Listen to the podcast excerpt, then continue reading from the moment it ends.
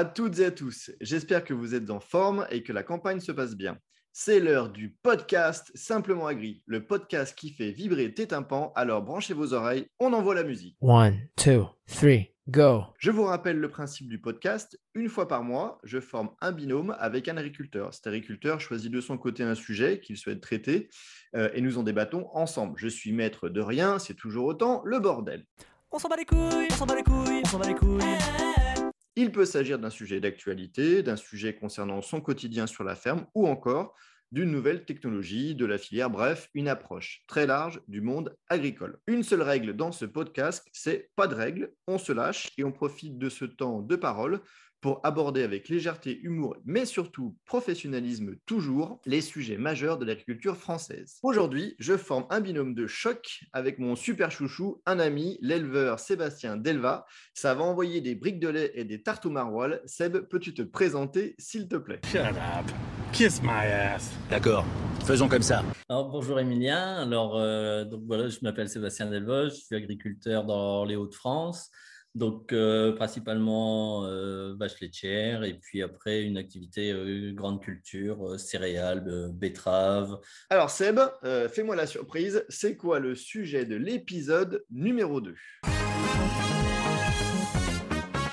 Donc, le sujet que j'ai choisi d'aborder avec toi, c'est les OGM.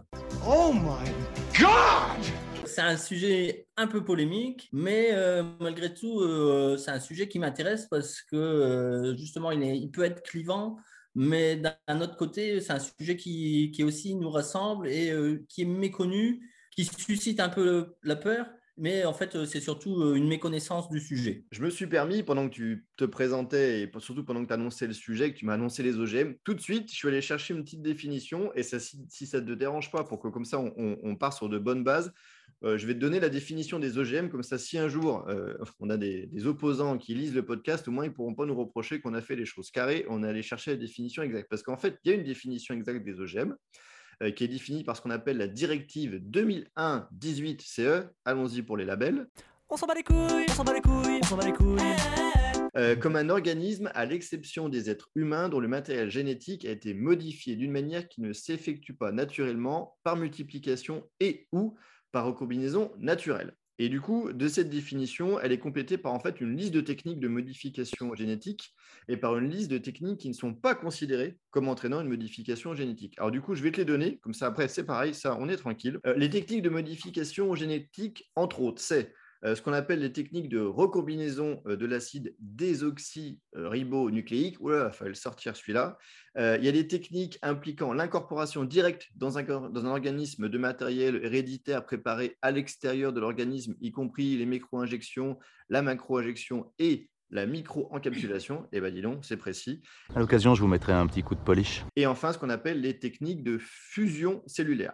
Et du coup, à l'inverse, il y a ce qu'on appelle les techniques qui ne sont pas considérées comme entraînant une modification génétique. Et là, on retrouve la fécondation in vitro, euh, les processus naturels tels que la conjugaison, la transduction et la transformation, et l'induction polyploïde. Et ben dis donc, avec tout ça, on est carré. Mais chez moi, ce serait nine Ce trombone n'a rien à faire là En fait, ça aurait quel sens pour toi aujourd'hui d'avoir des OGM sur l'exploitation? Euh, L'amélioration génétique des plantes, alors que ce soit OGM ou autre, mais en fait, l'homme a toujours cherché à améliorer euh, génétiquement ses plantes. Plusieurs siècles avant Jésus-Christ, on a retrouvé des traces dans la vallée de l'Euphrate que les fermiers sélectionnaient leurs meilleurs plants, conservaient leurs semences pour les saisons suivantes.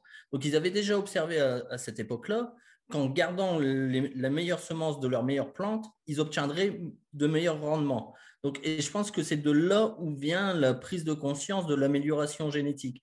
Donc, euh, ce n'est pas nouveau. Depuis toujours, on cherche à améliorer euh, nos plantes pour avoir soit plus de rendement, soit qu'elles soient moins malades, qu'elles résistent mieux, euh, qu'elles s'adaptent mieux à nos latitudes, à nos climats, tout ça. Et puis, après, il y, est venu d'autres techniques, comme le croisement entre espèces proches. Le croisement, donc, ça a été vraiment la première technique qui a permis l'amélioration génétique. Euh, c'est même la technique qui s'est imposée au 19e siècle et qui fait que la plupart des végétaux qu'on consomme aujourd'hui euh, sont des hybrides résultant de nombreux croisements euh, à tel point que le matériel génétique des plantes résultantes aujourd'hui est différent des plantes, des plantes mères qui existaient à la base. Mm. Et le meilleur exemple, c'est le maïs. Aujourd'hui, le- les plantes de maïs qu'on connaît, euh, leur ancêtre, c'était la Euh, le théocinthe. Mm, Pardon. Et en fait, quand, quand on regarde un épi de maïs et du théocinthe, euh, qu'on les compare, on s'aperçoit que l'évolution et les rendements ont été multipliés par 100 grâce à, grâce à l'amélioration génétique. Et là, on ne parle pas encore d'OGM. Est-ce que tout ce que tu dis là, ça va pas juste un peu dans le bon sens de se dire que l'agriculture, euh, de par le biais de l'évolution, je ne vais même pas parler d'évolution génétique comme tu le dis très bien, elle n'a pas suivi aussi, je dirais, notre évolution, nous, naturelle. Aujourd'hui, on roule plus en calèche, on roule en voiture euh, avec des pneus qui nous permettent de supporter euh, de longues distances.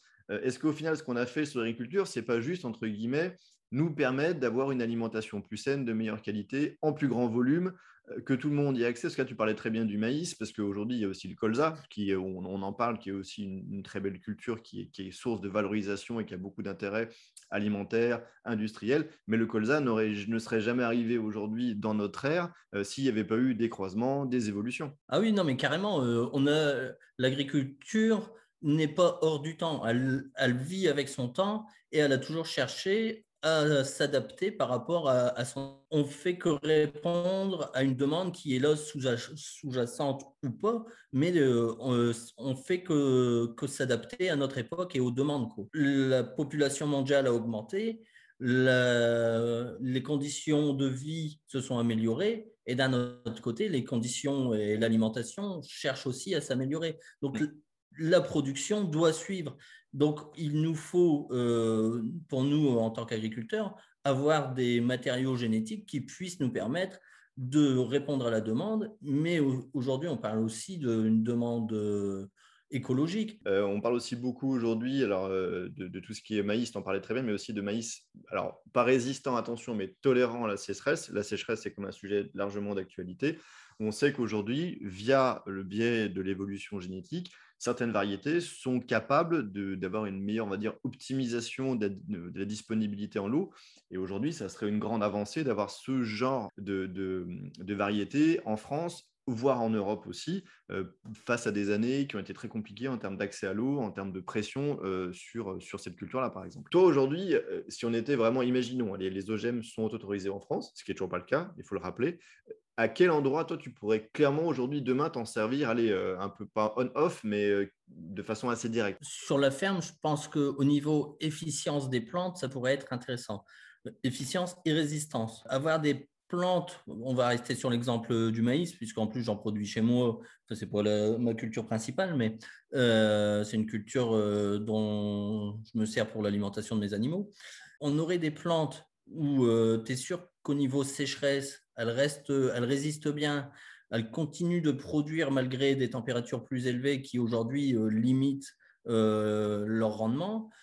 Et également euh, des plantes où justement là où on est dépendant, par exemple aujourd'hui on est en plein dedans et on en parle constamment, on est dépendant des engrais qu'on importe, on aurait des plantes qui technologiquement seraient capables soit un gène extérieur ou un gène comment euh, un gène qu'on a coupé qui limite euh, cela dans la plante, mais qui serait capable de produire sa propre, euh, son propre azote, puisque c'est l'élément limitant chez les plantes en général.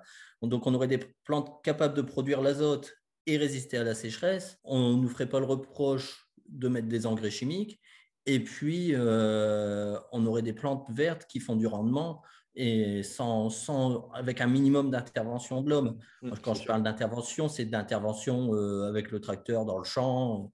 Et euh, aujourd'hui, on sait qu'on n'a pas forcément toujours, les gens ne, ne, savent pas ce qu'on va faire, mais quand ils voient un tracteur avec le pulvérisateur, ils ne ils nous voient pas toujours, toujours d'un bon oeil. C'est pas moi.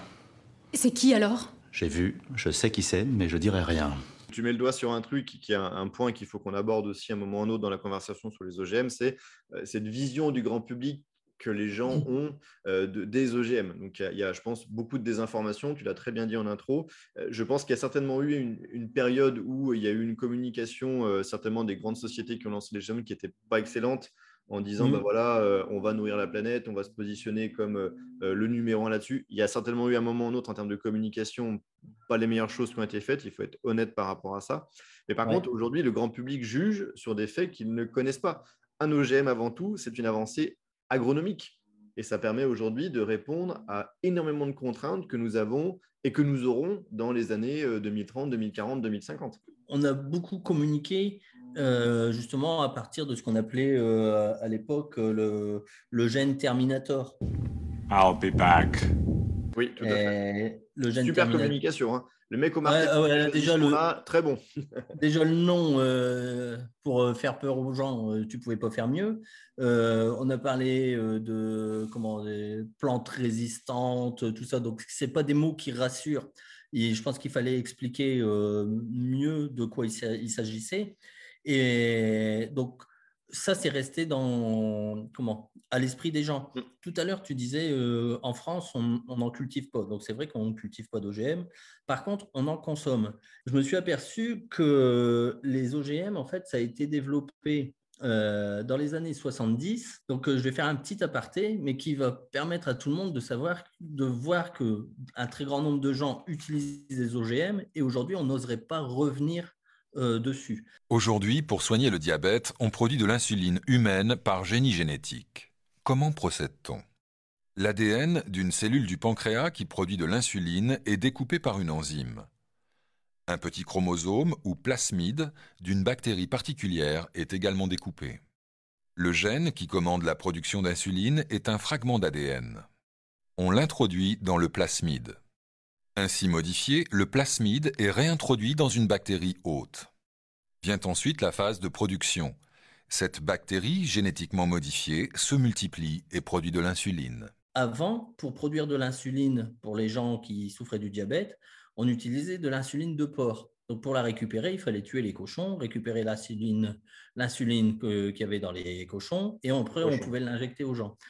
Donc euh, depuis 60, donc comme je te dis depuis 78, donc c'est quand même pas récent. Ah oui, oui, on a- les gens qui Ça ont fait moins de cochons qui ont été tués, on est bien d'accord. Ouais, voilà, d'une. Mais les gens qui se soignent grâce à l'insuline se soignent grâce aux OGM. Mm. Et aujourd'hui, enfin, je n'imagine pas qu'on remette ça en cause et qu'on se dise, bah non, euh, on va pas, on, on veut pas des OGM. Bah ouais, mais à ce moment-là, arrêtez de vous soigner. Si on devait un peu, je dirais pas conclure, mais, emmener vers la, fin de notre conversation qu'on voulait avoir sur les OGM, euh, et on sent qu'il y a un, point névralgique qui est l'inquiétude du grand public. Pour rassurer le grand public, tu, dirais quoi, toi, pour, euh, leur faciliter la, compréhension sur les OGM Euh, il faut sortir des sentiers battus et se dire, bah voilà, je veux savoir et je vais aller peser le pour, le contre, chercher les pros, les anti et faire le tri par moi-même. Il faut aussi savoir que l'année dernière, on a eu euh, une prix Nobel euh, qui a été euh, primée pour ce qu'on appelle le ciseau moléculaire, donc dite CRISPR, Mm. qui permettent aujourd'hui de, de décoder l'ADN et de trouver les gènes qui vont, entre guillemets, nous, soit nous intéresser, soit nuire à ce qu'on veut faire. Mm. Et euh, donc, c'est une, un- C'est une avancée qui est extraordinaire. Ouais, c'est une avancée extraordinaire. Donc, dans l'image, c'est un ciseau, on coupe, hop, on relie, et puis voilà, et on obtient ce qu'on veut. Donc, ça va beaucoup plus vite, c'est hyper sécure.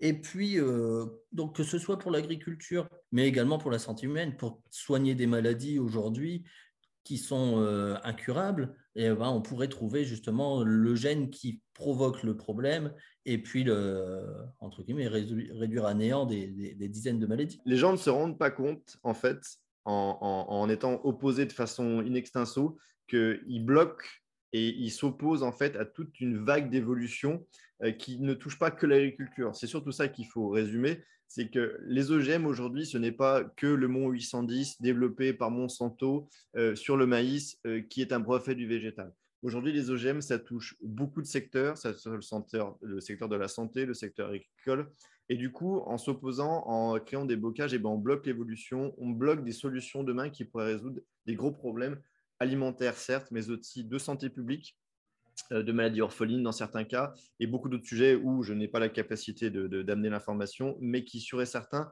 sont des voies de développement et de sécurité. Donc, il faut rester ouvert, laisser, je dirais, euh, la voie à la science pour amener ces nouvelles évolutions et ne pas bloquer les choses. Laisser aussi le temps aux scientifiques d'évoluer, d'évaluer, de juger, de, de, faire des études pour savoir, voilà, là-dessus, on a bien évolué, ça marche, c'est sain, c'est sécure sachant qu'en France, on a quand même le, ce qu'on appelle le principe de précaution qu'on applique euh, largement. Donc, euh, euh, je pense qu'il n'y a pas d'erreur sur le principe de précaution. On est au top level. Mm.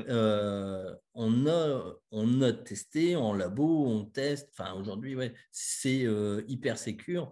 je pense qu'il y a moyen qu'en France, on y ait accès et puis lever un peu ce, dogme de, pression. Il faut arrêter d'écouter les marchands de peur qui, vous, qui, eux, justement, sont systématiquement contre, mais ils sont contre aussi parce que derrière, c'est leur business.